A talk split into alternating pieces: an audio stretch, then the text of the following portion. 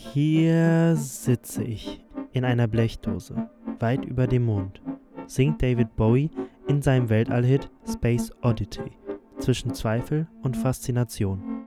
Und so in etwa fühle ich mich auch beim Floating. Dabei legt man sich rund eine Stunde in eine überdimensionierte Wanne und schwebt schwerelos auf geruchsneutralem, körpertemperaturwarmen Salzwasser in völliger Dunkelheit. Heinz Mielke betreibt Float Berlin. Hier kann man sich wie ein Astronaut fühlen. Das Floating kommt eigentlich 1965, ist es entwickelt worden in den USA, um die Astronauten auf die Raumfahrt vorzubereiten, um einfach das mit dieser Schwerelosigkeit zu erforschen. Und in den 70ern ist es dann da rausgekommen und durch die Beatles eigentlich ein bisschen bekannt geworden. Floating zeichnet aus, da wir das Tote Meer simulieren.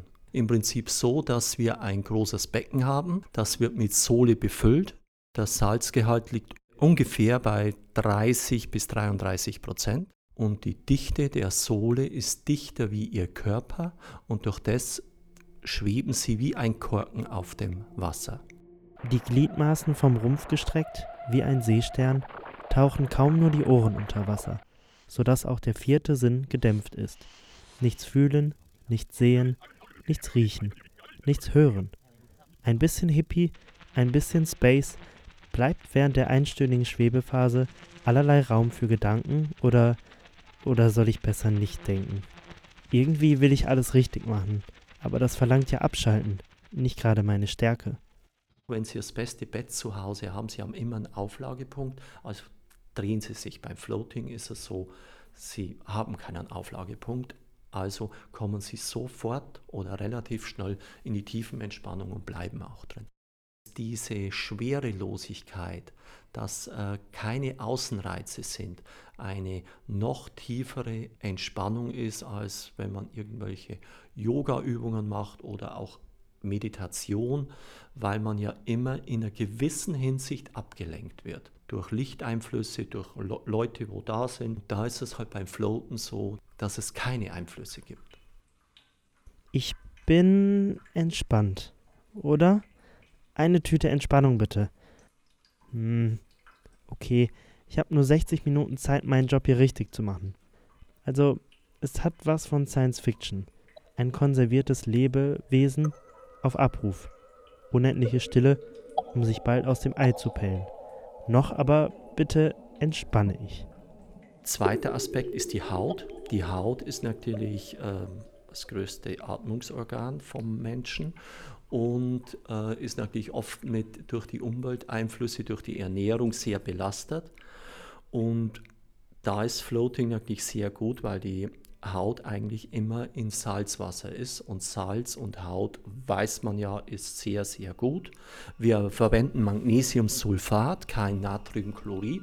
Das ist halt viel angenehmer für die Haut. Sie können im Prinzip drei vier Stunden da floaten. Vier oder doch schon 40 Minuten. Okay, Zeit sich auf den Atem zu konzentrieren. Ich glaube, so macht man das beim Meditieren. Und siehe da, ich spüre das Leben und vielleicht sogar meinen Puls. Hm, ich weiß, ich soll das nicht machen, aber ich stoße mich von einer Wand zur anderen, drehe mich, wie in den Gezeiten eines Miniaturmeeres. Und siehe da, ich entkomme meinem Gedankenwirrwarr und stürze in das nächste, nur irgendwie verspielter. Kindisch? Befreiend. Und dann ist da auf einmal dieses Rauschen in meinem Kopf.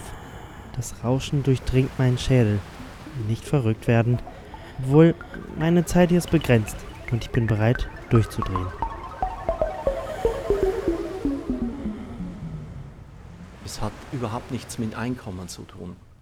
Und wenn er auch äh, viel Geld hat und ähm, ist nicht bereit, für seinen Körper was Gutes zu tun, sondern eher, sag ich mal, für seine, für seine materiellen Güter, dann wird er nicht zum Floaten kommen.